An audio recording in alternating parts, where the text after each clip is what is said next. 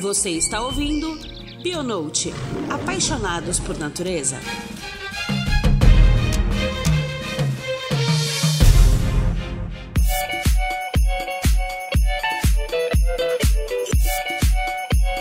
Queridos ouvintes, estamos aqui com o nosso último episódio do Bionote de 2021. Tivemos muita coisa esse ano, né? Falamos muito sobre ciência com a nossa série de materiais e métodos, além de conhecer a história de novos e lindos projetos de conservação. E adivinha só, para fechar esse ano, falaremos de um tema essencial e importante. É bem provável que ele chegue à casa de praticamente todos nós sem que a gente sequer perceba diretamente. Isso, gente, vamos falar, sabe de quê? Da sociedade do cansaço. Essa sensação de estafa tem se tornado cada vez mais presente durante o período de pandemia, devido ao home office que muitas vezes misturou trabalho, lar e lazer. Todo mundo acelerado, precisando de mais de 20 horas no dia para dar conta de tudo. Mas será que a gente precisa disso mesmo? O que será que acontece conosco e no nosso corpo nessa necessidade de desempenho de alta performance? Para falar sobre isso, convidamos nossa cadeira cativa e apaixonante, nosso querido Arthur Correia,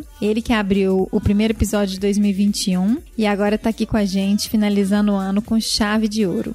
Arthur, muito obrigada pela presença. Estou muito, muito, muito feliz de ter você aqui conosco sempre. Oh, imagina! Eu que agradeço o convite. A gente ama ter você aqui. Ai, valeu. Eu gosto muito de estar aqui também, gente, mesmo. E também, quem andou sumida, mas não pode faltar, a Cissa. Oi, pessoal, tudo bom? Fechando o ano com chave de ouro mesmo. A presença do Arthur no Biomonte é sempre maravilhosa. Nossa, nem me fale.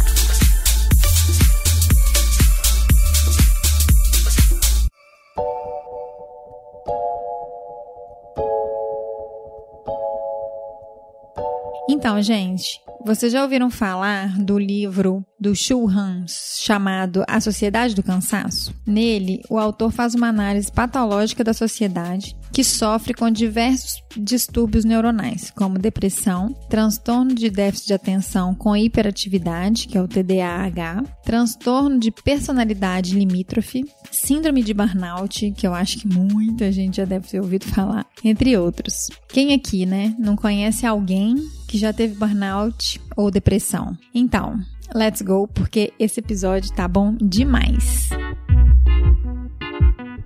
Então, Arthur, Vamos começar do começo, né? Bom, falando sobre o livro Sociedade do Cansaço do Han, explica que um dos grandes problemas da sociedade moderna, que descreve como uma sociedade do desempenho, é o excesso de positividade. A consequência de uma ideia de sociedade onde tudo é possível e depende apenas do indivíduo gera uma constante cobrança interna por otimização de performance. Arthur, você pode falar pra gente um pouco mais dos perigos dessa obrigatoriedade de nunca fracassar, de sempre estar no topo? Como que ela pode gerar e o que ela pode gerar na vida das pessoas? É, bom, é, primeiro, né, é uma honra estar tá aqui para fechar esse ano de 2021. Fechar entre muitas aspas, né, porque eu sinto que 2020 não acabou ainda, a gente ainda tá em 2020. Emendou, né, 2020 é, ficou pra sempre. É, nossa, tá, tá super caótico, assim, a, a pandemia, e eu acho que isso tá completamente alinhado com o tema, borrou esses marcos temporais, né, e aí o, o tempo e, a,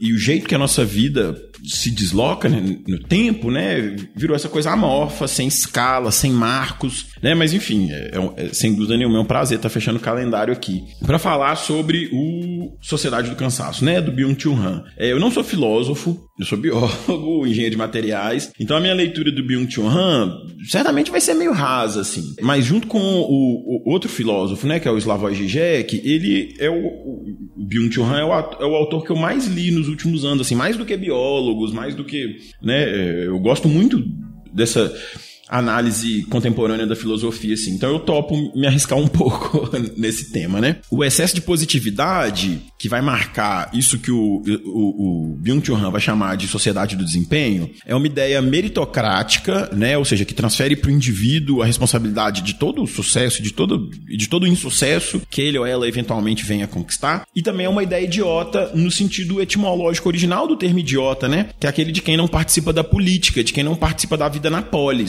né? Ou seja, da vida coletiva. Mais uma vez, porque transfere tudo para o indivíduo, né? Você aí, indivíduo, indivíduo aqui que nos ouve, de acordo com essa ideia maluca da sociedade do desempenho, é, é completamente responsável. Né? Então é como se a gente não fizesse parte de um processo histórico, social, termodinâmico, sabe? Então, e aí o, o Byung-Chul Han, nesse livro, Sociedade do Cansaço, faz essa, esse diagnóstico que ele chama né, de sociedade do desempenho. É, essa ideia defende que todo mundo pode tudo, né? Na, nossa sociedade, todo mundo tem que poder tudo. Todo mundo tem que ser plenamente capaz de tudo, né? É, de ser bonito, bonita, de ser gostoso, de ser gostosa, de ser simpático e empático, de produzir, de se divertir, de ser rico, de tirar férias nas Bahamas e de ter sempre experiências incríveis, né? É, contanto que você queira. É, é, querer de verdade, né? É, e se empenhar para aquilo. Se você se empenhar o suficiente, né? É, é bem aquela coisa meio do, do, coach mesmo, assim. Quem for coach, desculpa. É...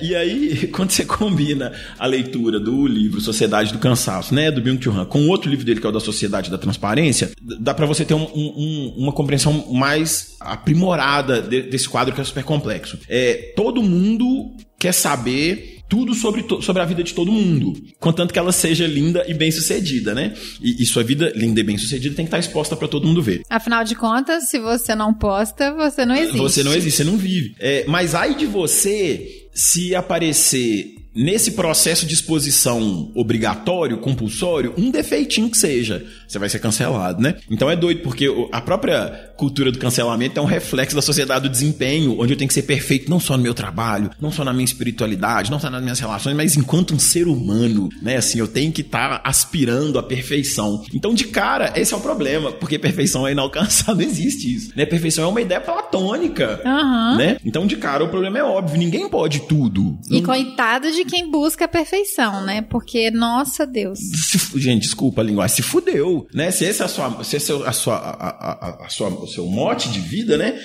Buscar a perfeição, buscar a perfeição, é, saiba que você vai morrer exausto, exausto e frustrado, porque isso não é possível. Então, assim, nem todo mundo vai ser astronauta, nem todo mundo vai ser presidente, nem todo mundo consegue ser extrovertido, nem todo mundo consegue falar bem em público, nem todo mundo dança pra caramba, sabe? Então, a sociedade do cansaço, na verdade, é um reflexo da sociedade do desempenho. Uhum. Essa existência de um espaço paradoxal, onde no fundo eu sei que nem tudo é possível, mas eu me cobro e sou cobrado socialmente como um atleta de alto desempenho, tanto da felicidade, né? Ou seja, eu tenho que estar super feliz e incrível e good vibes only, né? E. é, mas também da, da performance. Eu tenho que, né, tipo assim, trabalho enquanto os outros dormem. E que horas que você vai dormir, né? Você precisa de pelo menos oito horas de sono. Porra, né? Eu brinco que eu tinha um professor na faculdade que, na hora que a gente falava assim, nossa, mas eu não vou conseguir, não vai dar tempo de eu terminar esse trabalho. Ele falava assim, o que, que você faz de meia-noite às seis? Meia-noite às seis. É. Aí eu, durmo por uma casa?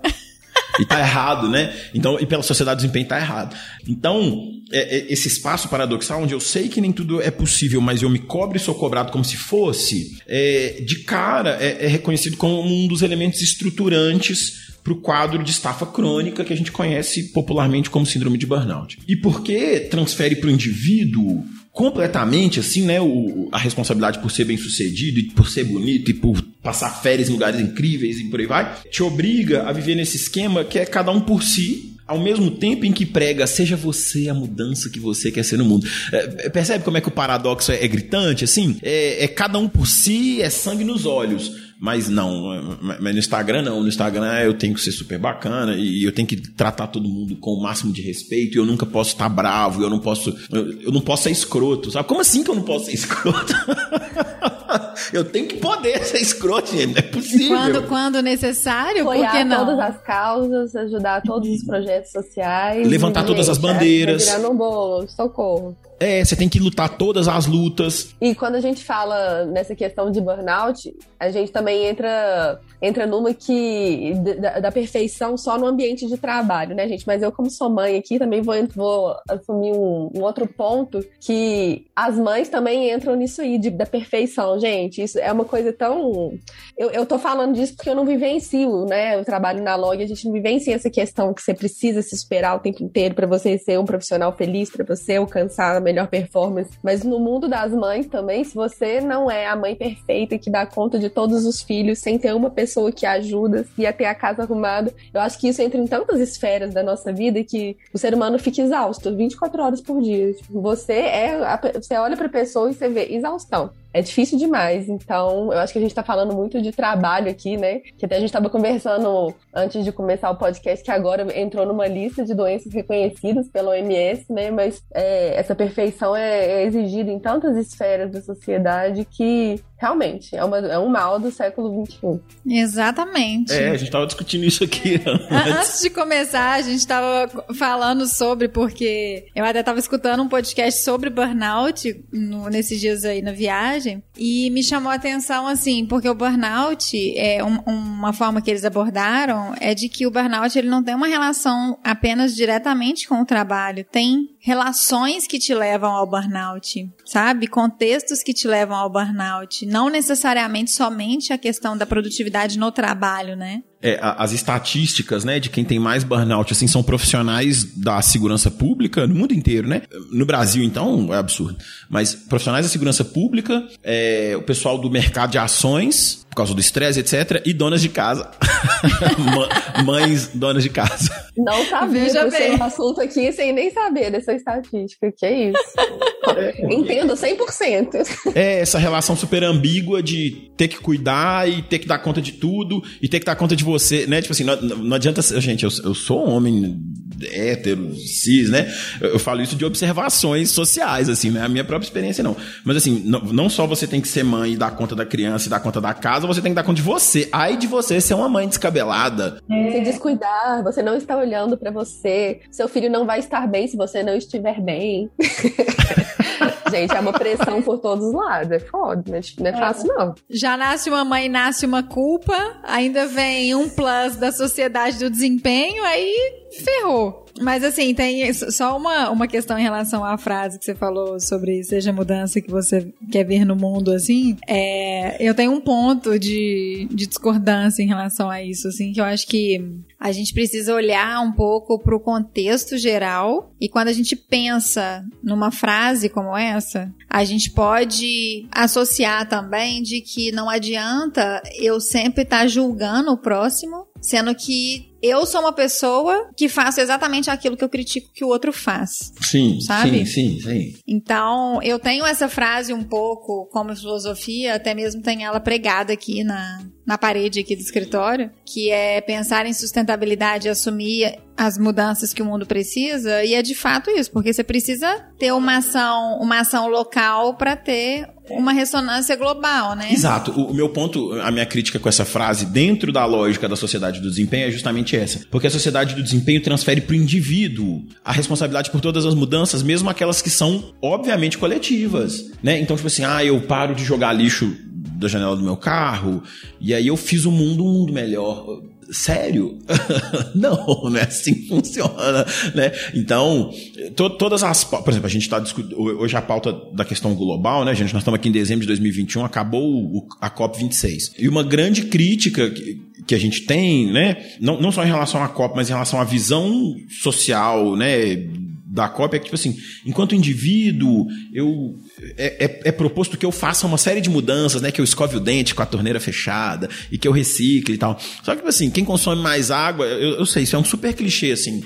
Mas é, é, é, legal a gente esbarrar nesses clichês, porque são ferramentas para o nosso senso crítico, né? É, é, beleza, eu faço o máximo que eu posso para economizar água, mas se toda a população de Belo Horizonte fizesse a mesma coisa, ainda assim o consumo não ia cair tanto. É, as estatísticas mostram isso, eu só não sei de cabeça. Porque, na verdade, a, a agroindústria, e, enfim, consome muito mais são água os proporcionalmente. consumidores, é, mineração. É. Né? Então, essa coisa de seja a mudança que você quer ser no mundo, eu concordo com essa frase, mas ela tem que ser tratada de forma crítica, né? Porque senão eu, mais uma vez, transfiro para o indivíduo e pensa, eu não crio gado, então o que, que eu posso fazer em relação ao metano? Né? Nada. Eu, comer menos carne, por exemplo, mas aí, mais uma vez, é, o impacto é muito maior se eu voto num político ou numa política engajada com essa com essa plataforma do que se eu como carne uma vez por semana só, entendeu? Com certeza. E, mas assim, aí tem algumas que, pequenas ações, assim, que eu vejo que o movimento coletivo faz muita diferença. Por exemplo, lixo orgânico. O nosso lixo orgânico que a gente produz de legume, fruta, pó de café, ovo, essas coisas todas, 1% disso é reciclado. Sendo que todo mundo tem potencial de reciclar. Isso ainda virar adubo, entendeu? Não, eu concordo. Eu não acho que essa frase está errada, não. Eu acho que a gente não pode ficar refém dela, porque, mais uma vez, né, ela, ela é cooptada pela sociedade do desempenho para transferir para a gente a responsabilidade por absolutamente tudo, né? Então eu concordo com essa frase, viu, gente? Pelo amor de Deus, eu concordo com essa frase. Mas, mas eu acho que é, mais uma vez, ela tem que estar tá associada a um, a um ferramental crítico, assim, porque senão eu vou virar escravo dela. Exatamente, vira escravo, né? E aí você tem depressão e burnout, é, não é isso Vocês vão ver que a gente vai falar só sobre isso. é esse processo de cooptação. ela é real também, né? Igual você falou muito de, dessa sociedade da, da transparência, que as pessoas têm que mostrar tudo o tempo inteiro. Aí a pessoa só usa produtos veganos e na hora que você vai ver, ela tem um monte de recebidos que tem 20 mil quilos de embalagem de plástico no armário dela. Aí é muito bonito, né? Você só pregar os, você só pregar uma parte e, no, e na hora que você vai fazer mesmo, você não faz nada. Então, é isso aí, é o todo. É. Nunca, nunca analisar uma, uma parte só do contexto. Exatamente. Todo mundo tem as suas incoerências também, né? Então. E, e inclusive, abraçá-las faz parte desse processo de, de busca de uma saúde, né? Então, eu acho que quando a gente ele coloca na sociedade da transparência, né, associada com a sociedade do cansaço, que você tem que estar sempre exposto, como se você fosse perfeito, é, implica esconder as nossas incoerências, esconder os nossos defeitos, esconder as nossas dificuldades, e isso é insustentável, né? Manter essa máscara na vida em sociedade é insustentável e, e também é uma das razões pelos quais a gente adoece. É, é desumano, né, na verdade. Que isso? é absurdo, é. Então, Arthur, você, você citou aí, enquanto você estava falando, né, da primeira pergunta da Ju, um, um, um, pouco sobre essa paradoxal liberdade que surge no livro. Que essa incessante busca pela liberdade, enfim, autonomia, felicidade, pode ser apenas uma prisão disfarçada de liberdade, né? Então, como fazer com que as pessoas que já estão imersas, que vivem essa situação, possam visualizar essa, esse mal que elas estão vivendo? Porque uma das grandes dificuldades, como você já falou também, desse novo mal, é que o cansaço e o esgotamento é solitário. Ele individualiza, ele isola quem está vivenciando essa, essa sociedade do desempenho. Importante a gente pensar que todo mundo faz parte da sociedade do cansaço, né? É, a não ser que você viva, sei lá, numa vila, sabe, ali no, no interior da Bahia, vivendo da terra, o seu cansaço vai ser de outra natureza. Você vai, você vai experimentar um cansaço, mas ele vai ser de outra natureza. Então, sei lá, a gente tá aqui em Belo Horizonte, né? Capital de Minas Gerais, que tem, sei lá, 3 milhões de habitantes. De, de uma pessoa em situação de rua até, sei lá, o prefeito da cidade, todo mundo tá imerso na sociedade do cansaço e, de alguma forma, né, sofrendo impacto da sociedade do cansaço. Então, então, é, é, a partir da, da, leitura do próprio Byung-Chul Han, ele faz uma, um resgate histórico, porque a gente entende como que a gente entra na sociedade do desempenho e aí a gente tem ferramentas, né, para avaliar como que a gente está participando disso. Ele defende que a sociedade do desempenho substitui historicamente a sociedade da disciplina, que é aquela sociedade onde os nossos, eu tenho 38 anos, né, que os, a, a, geração dos nossos pais foi criada, dos nossos avós, né, era a sociedade da disciplina. Na sociedade da disciplina, os diferentes espaços da vida social eram regulados por instâncias exteriores ao indivíduo. Então, por exemplo, a sua experiência metafísica e social é, era organizada pela instituição religiosa, né? pela Igreja Católica Apostólica Romana, pela Igreja Presbiteriana, por aí vai. O seu trabalho era organizado pelo patrão, né, desde a Revolução Industrial, você trabalha numa indústria, numa manufatura e tal, era o patrão. E, e, e, assim, o seu descanso também era regulado pelo patrão, né? Quando que você tem férias, quando você não tem, que horas que você trabalha, até que horas você trabalha e a partir de que momento você está disponível para ir para sua casa. E assim vai. É, essas instituições, né? Essa instituição, entre aspas, trabalho, a instituição religiosa propriamente dita, eles perderam parte do poder de reger a vida das pessoas ao longo de uma crise histórica de autoridade que vem com a modernidade e tal, né? Principalmente pós pós-guerra. Na verdade, quando eu falo pós-guerra, é pós-Primeira Guerra Mundial, né? Então, é, a gente observa uma democratização da fé com a popularização dessa noção de espiritualidade. Cada um agora pode ser responsável pela sua própria, responsa pela sua própria espiritualidade, né? A igreja católica, o sacerdote, deixa de exercer o papel de realizar o contato entre eu e a divindade, né? E agora eu sou responsável por isso. É, essa é, horizontalização né, da, da fé. É, da mesma forma, se popularizam essas novas formas de trabalho que a gente vai chamar de liberal, profissional, né, o, o, o é, tipo, seja seu próprio patrão, ó que delícia. Seja, seja seu próprio escravo. seja, seu... seja, escravo de si mesmo. É, é, seja seu próprio capataz, né?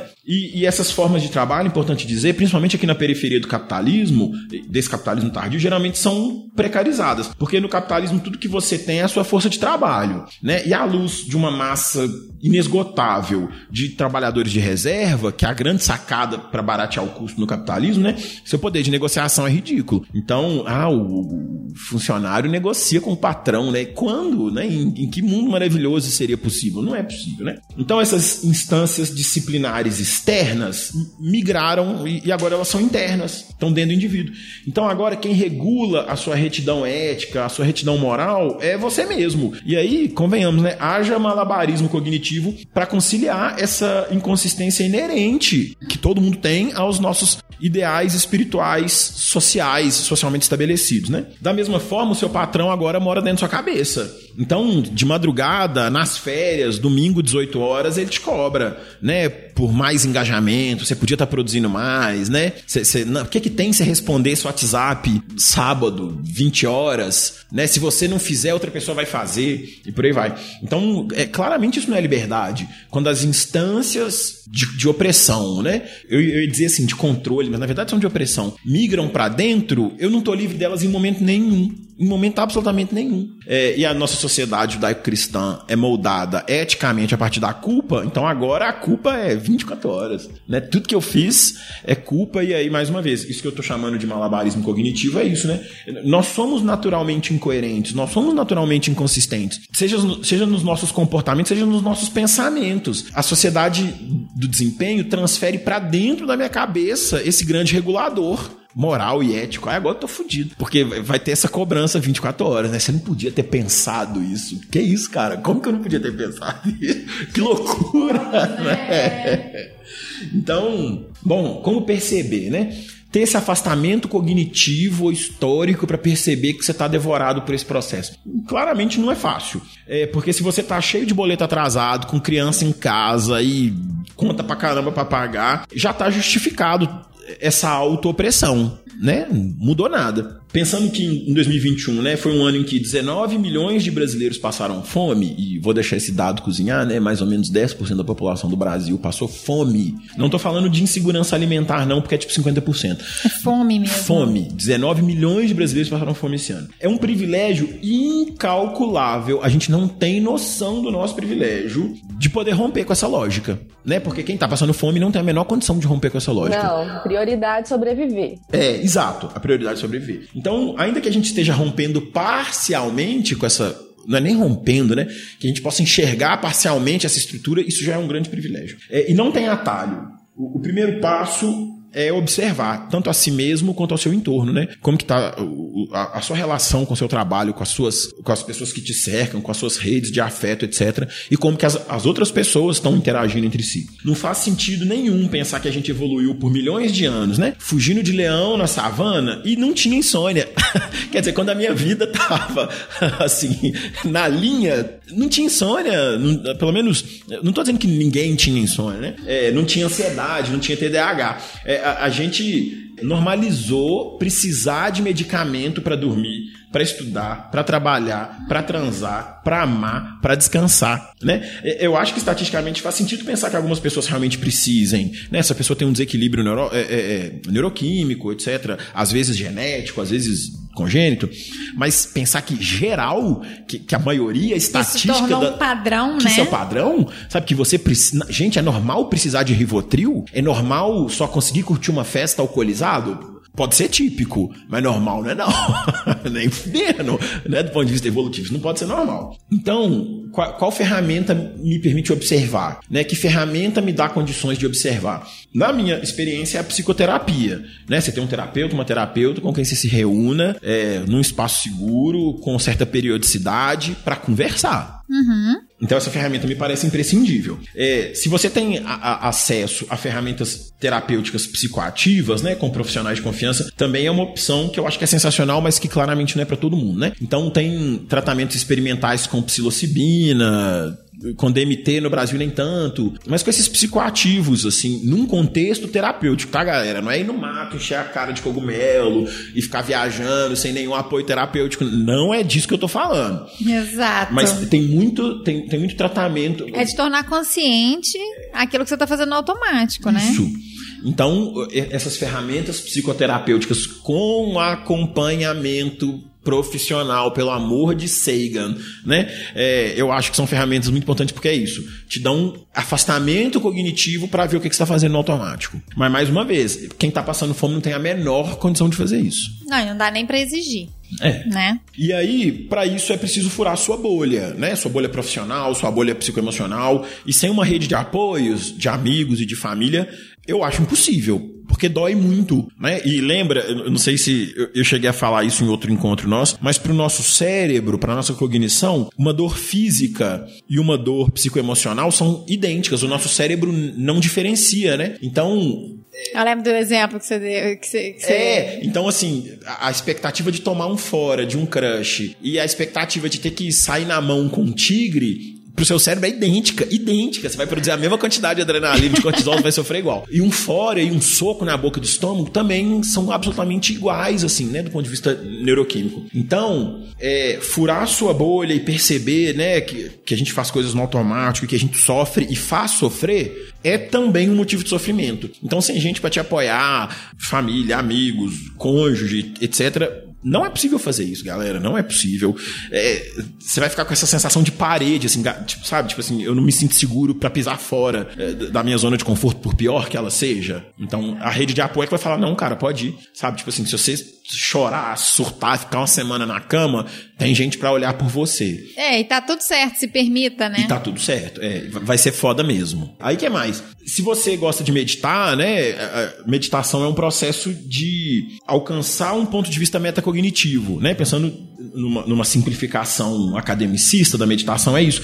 É você se pôr fora de si mesmo ou de si mesma, né? Então é uma excelente ferramenta para observar seus automatismos. Ainda você que virar forma... espectador de você mesmo, Isso, né? Ainda que simbolicamente, né? Então, sensacional. É, então, se você faz tem alguma afinidade com essas práticas, separa um tempo para fazer isso, né? Do mesmo jeito que você teria que encontrar com seu terapeuta ou seu psicoterapeuta uma vez por semana ou uma vez por quinzena, você tem que reservar tempo para fazer isso também. É, é, meio que usar essa lógica é, predatória do desempenho, né? De ter um bullet journal, assim, e colocar isso no seu bullet journal, sabe? Tipo assim, eu, eu do mesmo jeito que eu tenho um horário para ligar pro cliente, não, não, não, eu também tenho que ter um horário para meditar. Tem, tem que ter. Nossa, eu, no, no meu no meu schedule diário. Tem que ter isso. Tem que ter. É, então, é. É, é um jeito de você começar a treinar o seu cérebro que isso é possível. Ainda que você esteja nesse momento usando a lógica da sociedade do desempenho. e beleza, mas aí eu vou subverter ela, entendeu? Eu sou malandro. Não, mas tem que começar de algum lugar, né, gente? Daí não, não, você não tá falando que o remédio é eu vou meditar uma vez por dia, acabou, pronto, posso uhum. continuar trabalhando 20 horas por dia e aí dá, dá tudo certo. Não, não né? de jeito é nenhum. É uma das ferramentas só. É, é do, do, mesmo jeito, sei lá, quando você tá fazendo monitoramento ambiental, você usa uma sonda para poder medir o pH da água. A meditação ou esses processos psicoterapêuticos são a mesma coisa. São processos de sondagem. Eles vão apontar os automatismos, vão apontar problemas. Se você vai se movimentar no sentido de resolver isso ou não, sendo considerando que é possível, aí já é outros 500. Né? Então, o que eu estou dizendo é a, a, a, primeira ferramenta é de autoconhecimento. Ai, lá vai. Eu evito falar autoconhecimento porque a gente está desgastado, né? Esse tempo está desgastado. Então não falo, tá? Não falei autoconhecimento. Tá, na verdade, ele está banalizado, sendo que é uma das coisas mais importantes, uma, a melhor ferramenta que a gente tem, né? Ah, pra gente fazer as nossas escolhas conscientes, né? É, é isso, eu acho que esse é o ponto, assim. Então, se observar é sobre ter consciência de por que, que eu faço as escolhas, por que, que eu reajo do jeito que eu reajo, etc. Então, sem isso é absolutamente impossível. Eu vou continuar sendo arrastado né, pela sociedade do desempenho, como eu era pela sociedade da disciplina. É como se você ficasse a deriva, né? Isso, e aí, perfeito. a demanda que chega é na hora Me que você mergulha. Exato.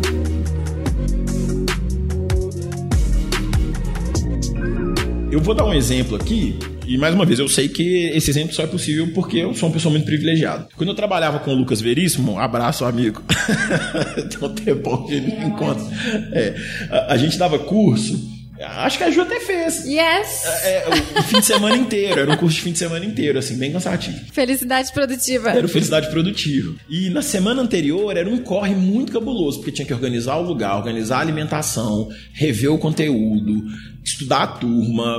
Era um trabalho exaustivo, assim. E aí, depois, sei lá, da quarta, quinta edição, eu ficava muito fudido, assim, sem energia nenhuma na semana seguinte. É, e aí teve uma segunda-feira, logo depois do curso, assim, que eu decidi não trabalhar. Literalmente, assim. Foi uma segunda-feira, eu decidi, eu... Teve domingo, acordei na segunda, depois do curso falei, eu não vou trabalhar hoje. Na- nas primeiras segundas-feiras que eu fiz isso, foi horrível. Foi horrível, foi insuportável, assim. Você ficou se sentindo mal? Muito mal, eu ficava angustiado. Eu acordava 8 horas da manhã e eu acordava aflito, tipo assim, caraca, são segunda-feira, 8 horas da manhã, eu, eu tinha que estar trabalhando. Percebe? Uma internalização, né, da nossa infância, assim.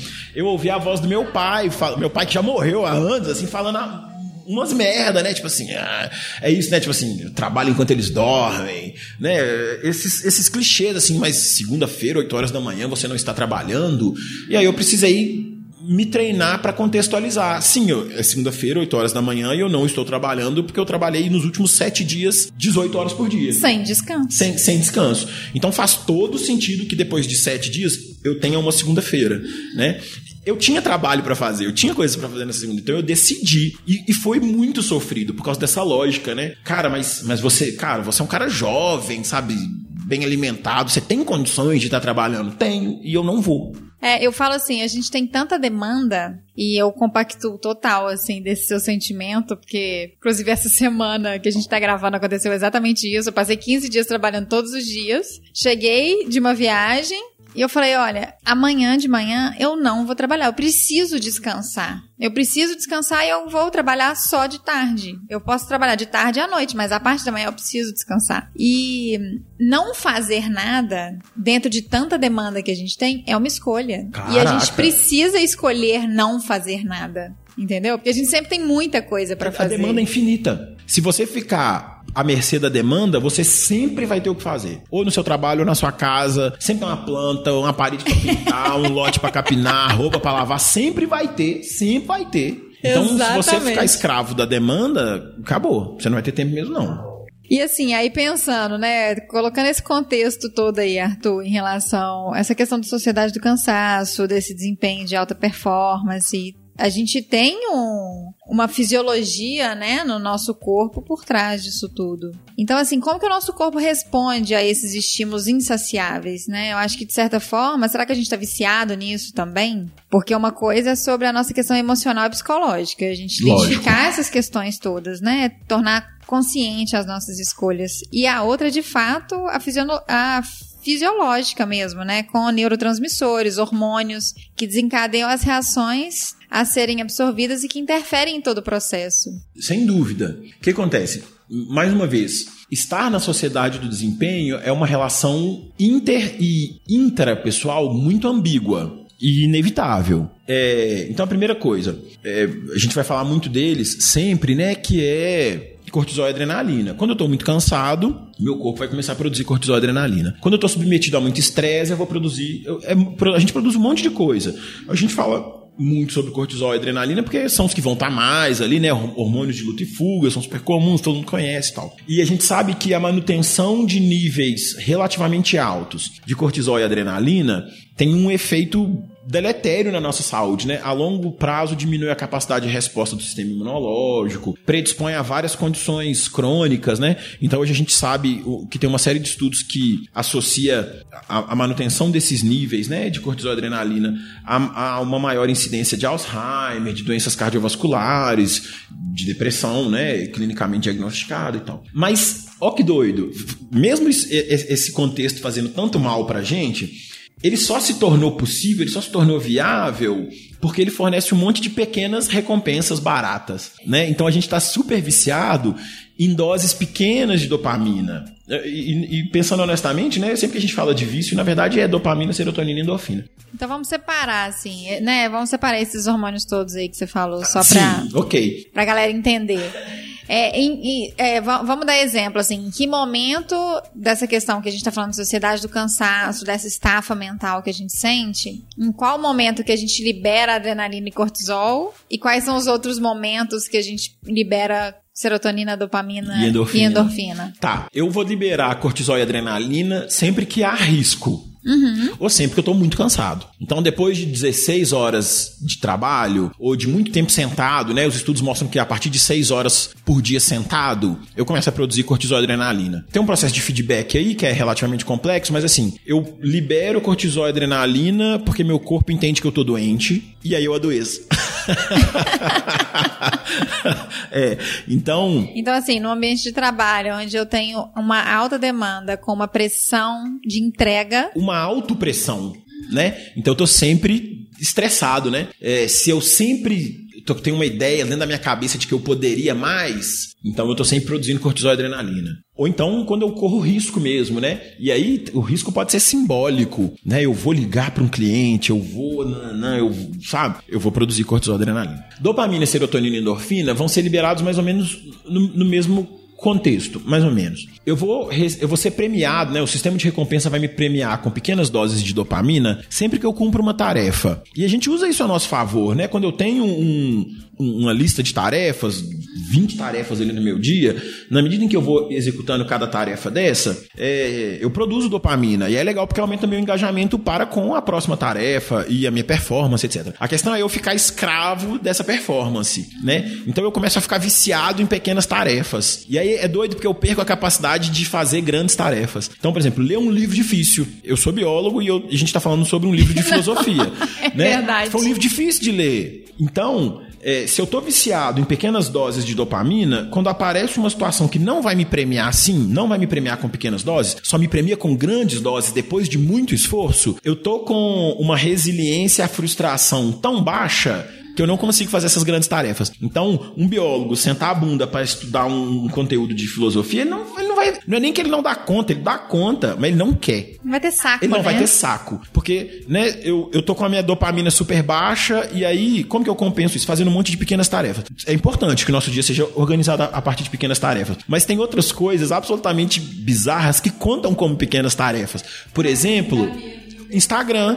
O feed, passar o feed do Instagram e clicar nas imagens das pessoas e pôr lá um coraçãozinho, aumenta um pouco minha dopamina. Do mesmo jeito que quando eu posto lá uma foto do bife que eu comi ou do prato que eu comi e alguém dá um like, eu também produzo dopamina, mas eu também produzo serotonina, endorfina, um pouquinho de ocitocina e tal, ou vasopressina, né? O cérebro te dá uma desculpa ainda, né? Não, é porque eu tô me atualizando aqui das coisas do mundo, gente. No Instagram vai mais rápido. Você, você ainda se dá desculpa do que você tá fazendo, é importante. É, e aí você fica duas, três horas. É. E aí você fica duas, três horas com aquelas pequenas recompensas, né? O Atila mesmo fala, né, que nós não passamos atualmente de sermos camundongos em busca de pequenas... De pequenas doses, recompensas. muito baratas. É. Então... Ai, gente, isso me atingiu agora. mas, mas, percebe que isso é inevitável. É, Antigamente eu lia demais, eu lia muitos, muitos e muitos livros. E agora eu não tô conseguindo ler quase nada. E eu fico muito tempo na internet. Eu já sabia disso. Sabe quando você sabe do negócio, mas você escuta outra pessoa falando, vem aqui com força? Tipo, tá. Veio com força essa. É, é, é, tem uma, uma, uma proposta assim, é, é, bastante discutível. Que eles estão chamando de detox de dopamina, que é você escolher as suas lutas e, e tentar tirar da sua vida alguma, algum, entre aspas, vício, né? Alguma atividade que seja uma fornecedora de dopamina barata. Então, por exemplo, vou dar o meu exemplo. Eu saí do Instagram, me procurar, não tô. Porque eu passava muitas horas por dia compensando a pouca dopamina com pequenas doses muito baratas de dopamina. Só que é insaciável, porque é tipo vício, né?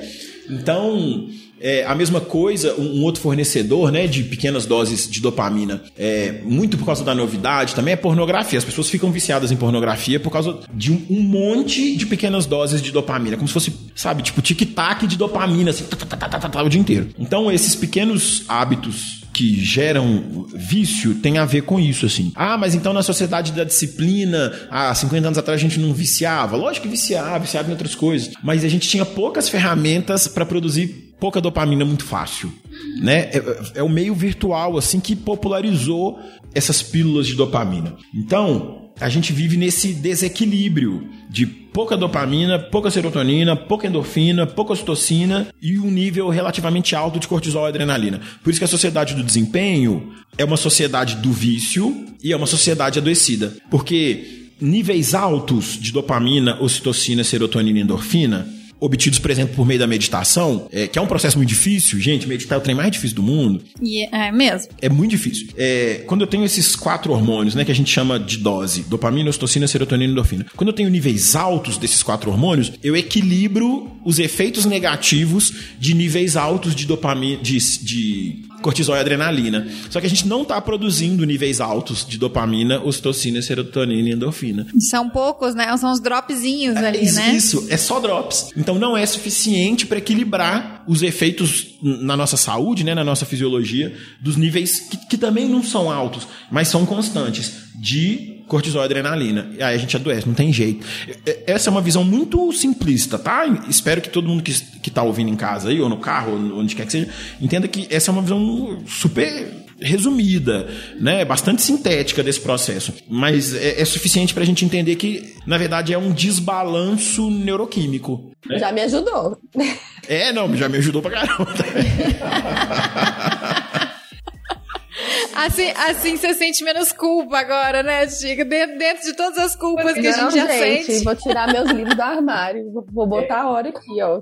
A transferência das instâncias de disciplina para dentro da nossa cabeça só é tão bem sucedida porque bebe diretamente no nosso vício, né? Tipo, uma dopamina baratinha Total, dessa. É. Tudo que eu quero, né? Então, mas mais uma vez, aí a gente perde a capacidade de trabalhos mais difíceis, de construções mais complexas, que vão dar muita dopamina, mas demoram demais e o meu sistema de recompensa não dá conta. Nossa, socorro, parece um, um ciclo sem fim, gente, pelo amor de Deus. E aí, quando a gente vê esse ciclo sem fim, que parece que ele é insaciável, te perguntar uma coisa, Arthur. Sim.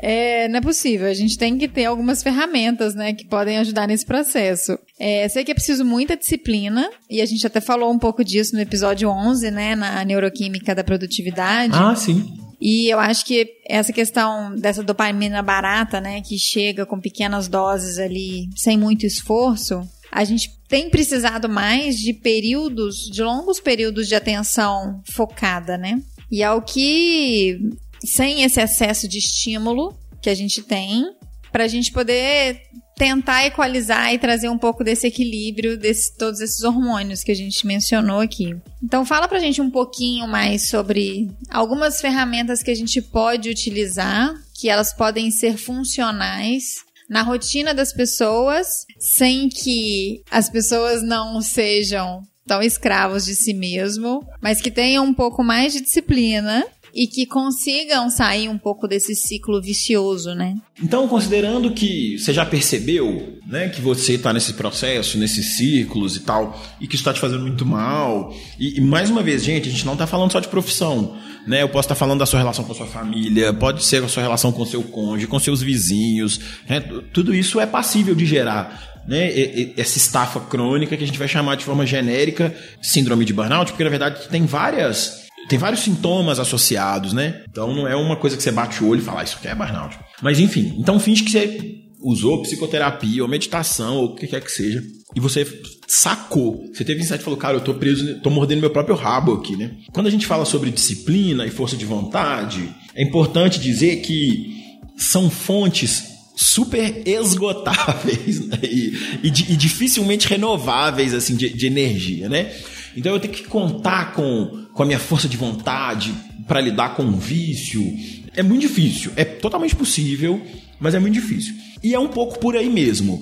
Porque mudar os. Mais uma vez, não tem atalho. Mudar um hábito é muito desgastante. É um gasto energético grande, né? Porque todo hábito é fruto de um padrão é, econômico, né? Nenhum hábito surge.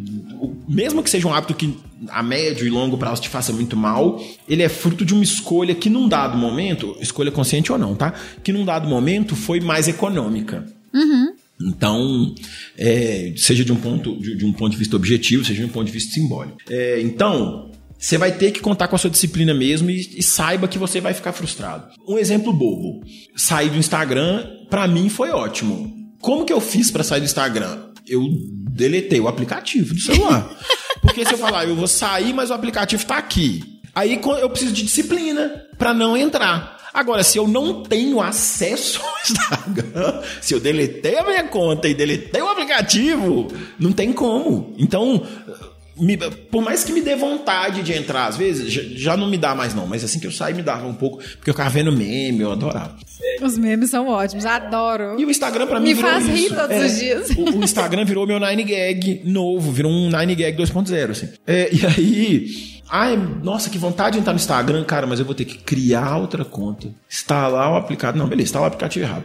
Mas criar outra conta. Ah, nem fudendo, não vou fazer isso, não. Então me, me ajudou. Comer menos doce. Foi uma outra coisa que eu fiz. Eu parei de comprar, porque se não tiver na minha casa e eu não saio de casa, então, tipo assim, eu não tenho opção. Então, não- percebe como que não.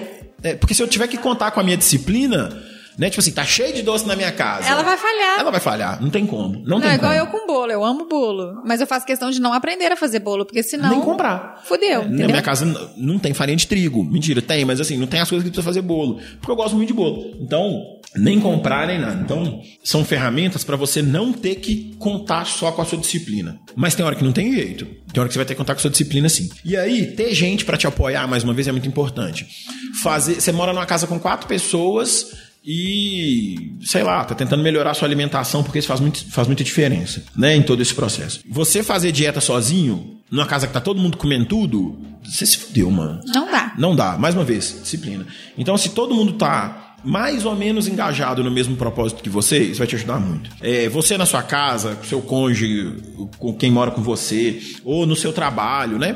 Contar com a ajuda dessas pessoas. Então, é doido, né? Porque a sociedade do desempenho transfere tudo pro indivíduo. Então, um jeito de quebrar essa corrente é retomar os processos sociais, né? Retomar essas relações profundas e significativas, eh, bem freiriano mesmo, assim, né? De, de que esse processo seja bastante significativo. Porque, mais uma vez, se você ficar contando só. Você vai precisar de contar com sua disciplina, sim. Mas se você contar só com ela, você vai ficar exausto muito rápido. E aí, você entra num ciclo que é. Eu uso a disciplina para me conter, entra em contenção. A contenção gera frustração que aumenta a, produção de cortisol e adrenalina. Aí o meu corpo vai querer compensar a produção de cortisol e adrenalina com dopamina, mas naquelas ferramentas rápidas e baratas de, de dopamina. Aí esse processo de contenção que gerou frustração dá um rebote e, e eu entro em compulsão. Então, por exemplo, eu quero parar de comer chocolate, mas na minha casa tem. Então eu entro em processo de contenção. O chocolate está lá, eu vejo, mas eu tenho que me controlar. Aí você começa a ficar estressado. Começa a ficar estressado. Aí uma hora eu vou ficar puto por outra coisa. Né? Tipo assim, o meu dia no trabalho foi horrível. Aí eu entro nessa compulsão. Então eu chego em casa também, eu vou descontar tudo e aí eu vou comer mais chocolate do que se eu tivesse comido a semana inteira. Uhum, aí vai no comfort food total, né? Então eu tenho que ficar atento a esses processos de contenção. Tem hora que não tem jeito. Tem hora que você vai ter que se conter mesmo. Mas é importante que você tenha outras ferramentas. Por isso é importante escolher a sua luta. Entendeu? Não dá pra cortar tudo. Eu vou melhorar. É, eu vou melhorar minha alimentação, vou acordar cedo e vou tomar banho frio e vou sair do Instagram tudo na mesma semana. Não, e aí é alta performance, né? Que, que é o que a gente entra no, no- naquilo que a gente começou a falar. E aí vira um caos mesmo. Você só vai trocar, né? É, isso. Então, eu- eu acho que essa. Depois que você já observou e já entendeu alguns pontos ali e tal, é, escolher suas lutas. Não tem como fazer tudo, não. Não tem como fazer tudo. N- não sei nem se ao longo da nossa vida tem como fazer tudo. Então, ainda mais numa semana. Né? Vai escolhendo as suas lutas, vai fazendo essas mudanças aos poucos. E um negócio muito legal é comunicar as pessoas, né? Não, é- não precisa ser no Instagram, não. Ai, gente, tá aqui. Não, sabe? Quem mora com você? Quem são as pessoas mais próximas? Tipo assim, galera, eu tô fazendo isso, isso e isso. Dá, um, dá uma força e, e funciona. É, afinal de contas a gente tá em comunidade, né? A gente não vive sozinho. Mas eu acho que é importante, talvez, a gente mencionar aqui também, Arthur, é sobre a questão dessa da atenção focada e do tempo de qualidade, que é uma ferramenta interessante, porque uma das coisas que você me ensinou e que eu mais uso é o Pomodoro. E ele nos ajuda a ter mais tempo de qualidade para desempenhar as tarefas e a gente de fato gasta menos tempo para fazer o que a gente faz normalmente, porque a gente tem aquele tempo de qualidade focado. É, eu ainda uso muito o Pomodoro também, fica instalado lá no meu no meu navegador. Mas mais uma vez, o Pomodoro é uma ferramenta que conta com disciplina. Eu preciso treinar o meu cérebro para funcionar no Pomodoro. Para a maioria das pessoas que eu, que eu conheço que testou, foi fácil. Com uma semana de Pomodoro, o resultado é tão impressionante. você fala que você produz dopamina. É. De, de tão você fala impressionante. assim, gente, eu fiz tudo isso em tão pouco Em tão tempo, pouco não é tempo. possível. Então, ele é uma ferramenta que eu entendo que, né, que, que, que vai fazer essa retroalimentação, assim. Então, ele é uma ferramenta excelente. E, de fato, ele aumenta muito a qualidade do nosso tempo, porque melhora a qualidade da nossa atenção. E talvez doses maiores de dopamina, né? Que não é aquele drops de. É, não tem nem como comparar, né? 30 minutos de trabalho focado com um resultado incrível. Gente, quem não fez Pomodoro, faça. Fica parecendo que eu tô exagerando, mas é incrível mesmo. É, e escuta o Bionote 11 que vocês vão saber um pouco mais. Não tem nem como comparar isso com, sei lá, duas, três horas de Instagram. Né? Não tem nem como comparar a quantidade de dopamina, assim. É brutalmente diferente. É, mas, mais uma vez, o, o Instagram é muito barato do ponto de vista neurológico, né? A resposta dopaminérgica é muito barata. Então, quando, a quando o sistema de recompensa tem uma ferramenta tão acessível e tão barata, a, a competição é muito cruel. Sabe? Competir com o Instagram, competir com X vídeos, competir com o Facebook, né? É muito difícil, é muito, muito difícil. Então, é, essas ferramentas que te permitem ter foco de qualidade, porque o seu foco fica disperso nessas nesse, nesse universo né, de, de possibilidades, ter ferramentas que te ajudam a manter o foco, é, eu acho hoje essencial, assim, mas mais uma vez, tem um custo disciplinar, assim. É doido, né? Pensar que um jeito da gente sofrer menos com a sociedade do desempenho é mais ou menos dar um passinho para trás de volta para a sociedade da disciplina. Não no sentido de exteriorizar né, os controles, etc., mas no sentido de definir melhor as barreiras, né? Meu horário de trabalho vem até aqui, meu horário de não sei o que vem até aqui. Esse é o espaço para minha re- religiosidade, esse é o espaço, né? Misturar menos as coisas. Que era o que a gente tinha antigamente quando era definido por instâncias fora da gente.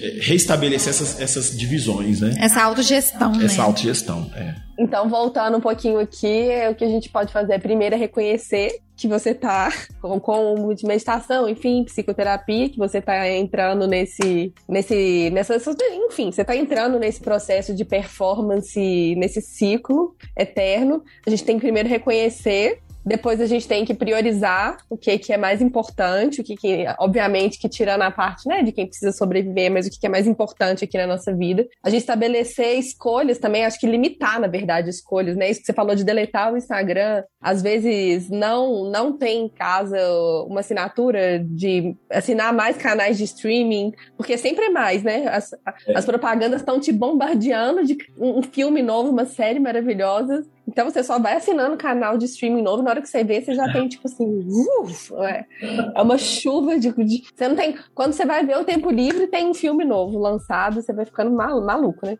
E entrando nessa de limitar a escolha também, acho que até na parte de não comer chocolate, por exemplo. Se, se você botou na cabeça que você precisa comer melhor, que a sua alimentação. Às vezes você define uma dieta, né? Que tem ali um nutricionista te, te botando uma, umas comidas delimitadas que você tem ali, você não precisa escolher. Acho que quando você tem as escolhas delimitadas, te ajudam a manter o processo de disciplina, né? E dizer não também, né? Uma coisa que acho que você falar, dizer não para coisas novas, saber dizer não para novas propostas. Às vezes, quando você vê que, que o seu tempo ali, você vai fazer quando? É de madrugada? Saber falar não. E utilizar esses métodos, né, que você falou do Pomodoro, para a gente ter um, para ter o um foco e delimitar as tarefas mais importantes do dia, resolver e não ficar estressado, porque chegou de noite, você ainda tem coisa para fazer, que, que o prazo era hoje, eu acho que Não sei, o que mais? Eu esqueci alguma coisa? Falei muito aqui, repeti tudo, mas assim, tava tentando. Achei esse assunto importante para mim mesma e que tô tentando sintetizar na minha cabeça. Estabelecer com mais clareza esses limites e fazer da autogestão sem ser um sacrifício, né? Mas no início vai ser porque a gente está viciado, inclusive, no paradigma, né? A gente está viciado, inclusive, no jeito de pensar. É, essas internalizações, né? Esses que são regras que a gente instala, né? Pensa no software, né? Que você instala no, ali na sua infância e no início da sua adolescência, e quando você entra no mercado de trabalho, né? S são softwares que te ajudam a interpretar o mundo. E, e funcionaram em algum momento. Mas eu, eu, acho que hoje, dentro da nossa bolha social, a gente tem um privilégio que a gente consegue olhar e falar, cara, isso não está me fazendo bem. Então, eu acho que essas ferramentas, assim, não, elas não finalizam a, a, discussão, não. Elas são um, um, um, primeiro passo. Mas é difícil mesmo. Um colega meu fala assim: ah, eu, quando eu ouvia falar essas coisas, eu achava que era complicado. Mas aí quando eu fui testar, eu vi que era complicado mesmo. e é exatamente o caso, assim. Parece complicado, é complicado mesmo. É. Exatamente, é difícil. É, é difícil. Mas assim, né? Vamos tentar atravessar isso aí, né? Tentar fazer e tentar mudar esse padrão, né? Então, Arthur, depois disso tudo que a gente já conversou aqui, que tem sido maravilhoso, para mim tem sido maravilhoso, tô repensando bastantes coisas. Então, para concluir, a gente vai para a pergunta que não quer calar. Como que a gente escapa desse abismo? Quais as alternativas para uma prática mais saudável de vida na era do esgotamento coletivo? É, é eu gosto muito dessa frase, escapar do abismo, né? Tipo assim, não existe milagre para começar, né? Talvez a sensação seja essa mesmo. É, então, primeiro, nem sempre, de, de tudo que a gente discutiu, né, a gente vai ter à mão uma opção definitiva que resolva tudo, né? Nenhuma ferramenta não existe uma ferramenta absoluta que vai funcionar para todo mundo. É, então, mudar os nossos paradigmas, né? Essas regras que a gente internalizou ao longo da vida, é difícil demais e leva muito tempo. Mas eu entendo que tem que ser feito. É um trabalho vitalício, assim, né?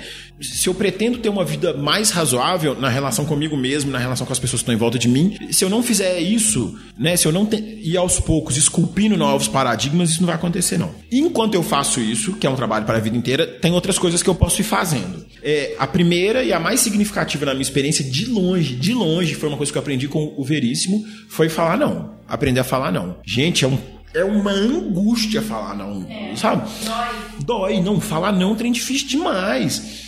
E, e, é difícil justamente por causa da lógica desse excesso de positividade. Eu preciso dar conta de tudo porque eu posso dar conta de tudo. É mentira, lógico que não pode. Mas, né, até assumir que eu não posso. Não, e ainda bem que não, né? É, não, não, é, não é possível. Mas assim, eu tenho que dar conta do trabalho, da família, do lazer, da vida amorosa, da alimentação, do esporte. E eu ainda tenho que postar tudo para todo mundo ver como é que minha vida é incrível.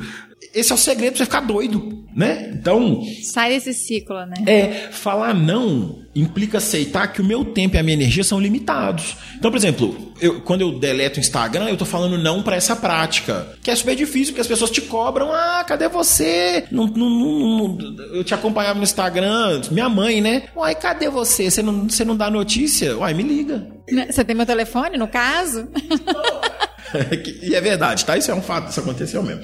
Então, é, falar não implica aceitar que a minha disponibilidade para o outro, às vezes, compete com a minha disponibilidade para comigo. E eu preciso de equilíbrio nessa dedicação. Eu quero me dedicar aos outros, mas eu também quero me dedicar a mim mesmo. Então eu preciso fazer essas, essas escolhas, né? Eu acho que somado ao processo de autoobservação derivado da psicoterapia, né? Falar não, ainda que aos poucos, escolhendo uma luta de cada vez, etc., desarticula dois mecanismos muito perigosos que acontecem ao mesmo tempo. O primeiro é a necessidade de agradar todo mundo, que é a chave do insucesso. Esse é o primeiro mecanismo. E o segundo que é a falta de tempo e energia. Então, se eu falo não, primeiro, eu não preciso agradar todo mundo, eu não preciso ser o cara mais bacana do mundo, beleza.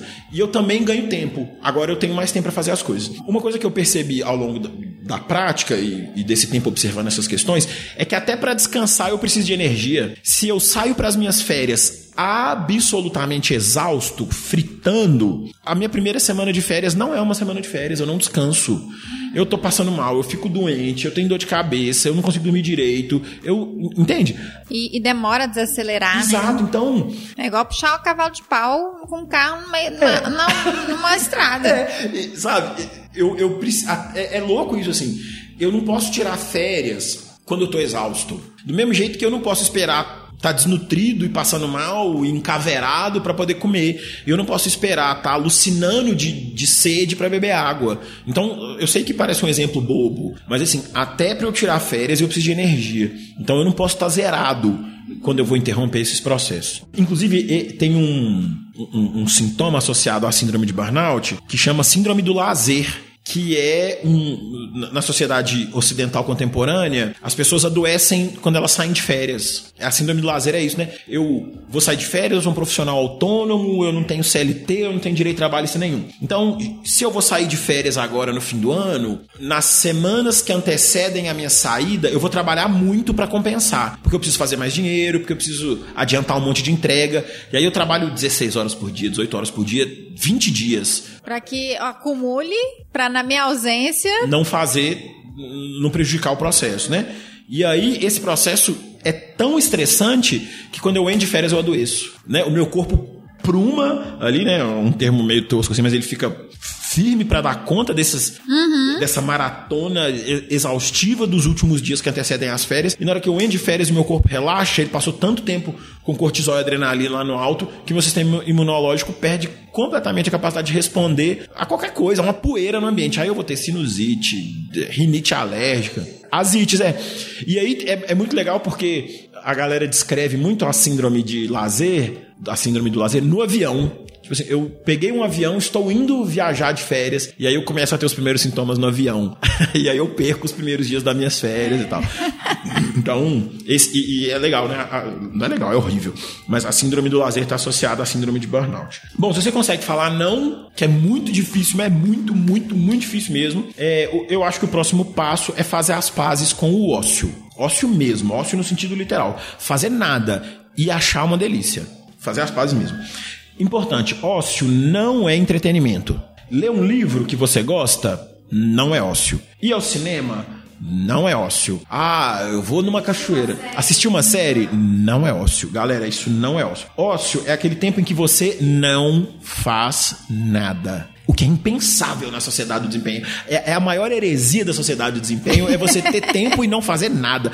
Mas, mas você nem descansou, você nem foi fazer uma massagem, você nem foi ver uma série, mas não. Eu, eu fiquei igual uma namoradeira na janela. Vendo a serra. Olhando pro nada. Olhando pro nada. Que é um negócio que a gente vê ainda no interior, assim, a galera que põe cadeira na porta de casa. E fica por conta da E não ali, né? faz né? nada. E não faz nada. E a gente julga, né? Ah, as pessoas aí. Então, é, é, a, a cabeça, né, o paradigma da sociedade do desempenho buga uh, com a ideia do ócio, né? esse tempo em que você é obrigado a conviver com você sem filtro. Porque eu tenho um momento de, de ócio aqui, eu vou ver uma série. Eu não estou em contato com a minha cabeça, eu não estou em contato com os meus processos. O, eu não estou falando para não ver série, não. Eu vejo também e tal. Eu vejo filme, eu leio muito. Mas eu tenho me permitido cada vez mais, entendo que isso é um privilégio. Momentos de ócio. Tipo assim, eu tenho um tempo à tarde, duas horas à tarde ali. O que, que eu vou fazer? Ah, vou ver uma série. E entender o que, que passa na sua cabeça. É, não, né? não vou ver uma série eu, eu, vou ficar 30 minutos comigo. Nossa, é a pior companhia, galera. Já tô cantando a pedra aí. Pra quem for tentar, é a pior companhia do mundo. Porque sabe tudo que você sabe. Vai ficar jogando um monte de coisa na sua cara. Ah, você tinha que estar tá trabalhando, você tinha que estar tá lendo. Ou então não, né? Você não tinha que terminar aquela série, não sei o que. Cara, eu não vou, velho. Vou ficar aqui sentado no sofá, pé pra cima, e não vou fazer nada. De, nem que seja 30 minutos, vou fazer um pomodoro de não fazer nada. Mas faça sabe? Não vou nem ler o WhatsApp, sabe? Foda-se. É, e a gente não percebe, né? A gente só percebe o quanto que a nossa mente é barulhenta quando a gente fica ocioso. Quando você tira todos os outros ruídos. É. Exato, porque eu tive até uma experiência bem interessante uma vez, quando eu fui fazer um retiro do silêncio. E eu passei cinco dias em silêncio. O primeiro dia, e era assim, cinco dias em silêncio mesmo. Eles confiscavam o telefone logo no check-in. Você não podia levar livro, você só tinha um caderno, você só podia ter um caderno e uma caneta. Você não podia escutar música, nada. Era de fato silêncio. E aí você tinha o caderno pra você anotar o que você quisesse, o que estava na sua cabeça, as ideias que vinham e tudo mais. É impressionante o quanto que a nossa mente tortura, é né? insuportavelmente tagarela. E aí, quando a gente faz esse exercício do silêncio, a gente vai vendo assim o quanto que os nossos pensamentos dominam a gente e o quanto que com o tempo que a gente exercita isso, o quanto que eles diminuem e o quanto que é prazeroso esse silêncio mental, sabe? O silêncio mental é muito prazeroso. É o esses estudos que vem ali do pós-guerra sobre os efeitos neurológicos da meditação, né? E que mostram que você produz muita dopamina, ocitocina, serotonina e endorfina, você produz nesse momento. Então, ah, eu tô fazendo uma meditação aqui, guiada, é uma delícia, é uma delícia, produz dopamina, produz, serotonina, produz, endorfina, produz. Mas você tem aquela granada de, de, de hormônios, assim, associados à felicidade e ao bem-estar, quando esse momento de entre muitas aspas, silêncio. O seu cérebro nunca vai parar de funcionar, a não ser quando declara morte cerebral, né? Mas esse momento de silêncio, entre muitas aspas, é de um prazer indescritível. Mas é muito difícil. Porque você tem que passar por isso tudo primeiro. né? Então, eu, eu, sempre falo que, me, que meditar é uma ferramenta muito difícil e muito eficiente. Ah, mas você tem que meditar por anos para ter resultado. Não é verdade, né? A gente tem estudos que mostram oito minutos por dia durante três semanas para você começar a ter primeiros resultados.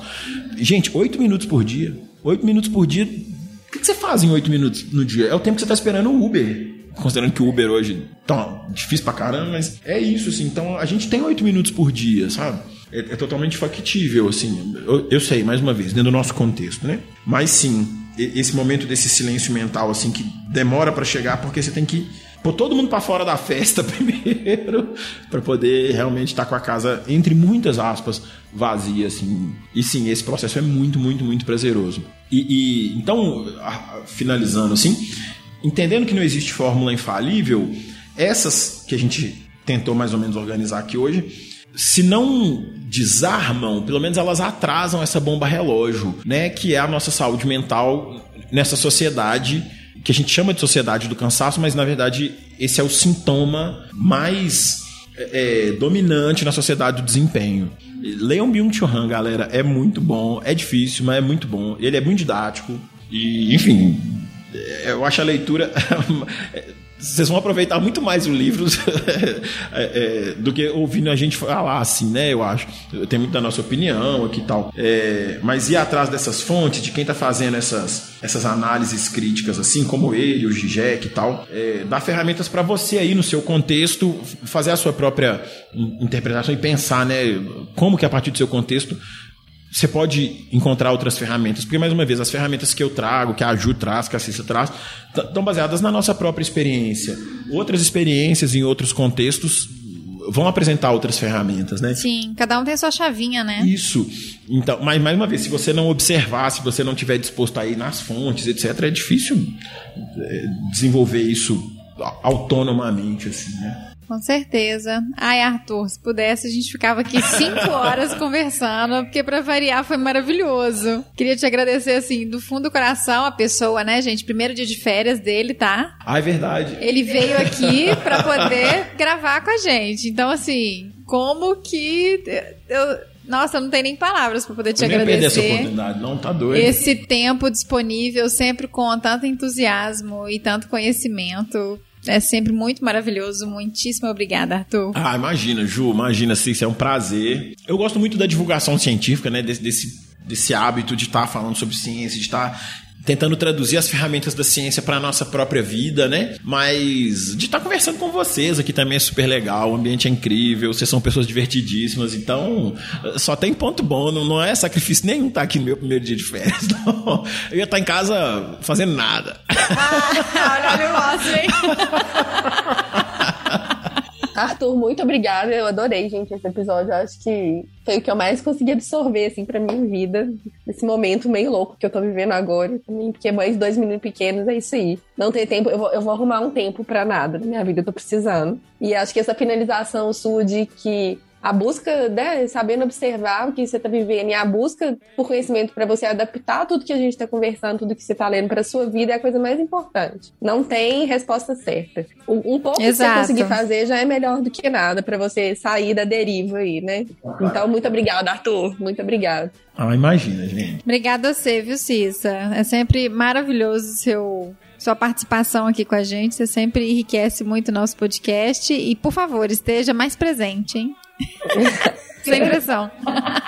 Sem pressão. Sem pressão.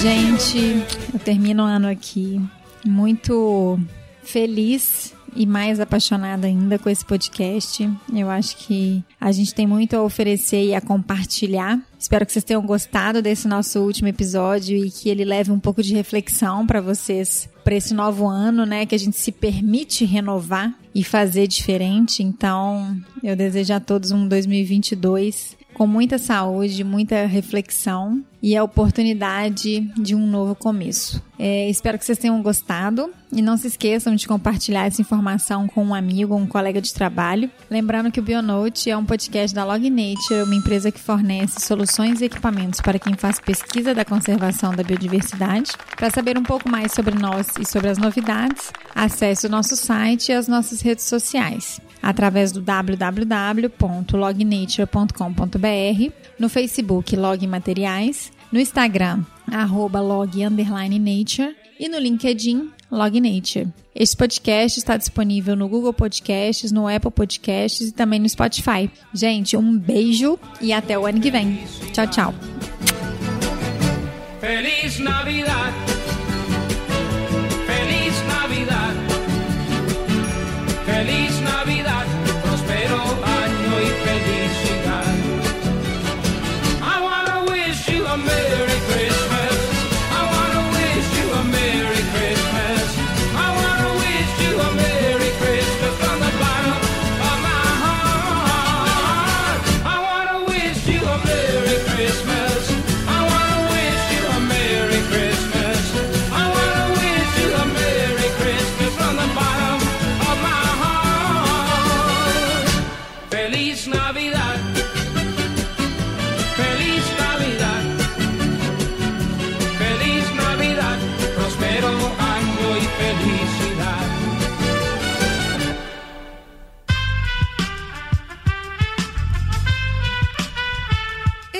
Podcast foi editado por Aerolitos Edição Inteligente.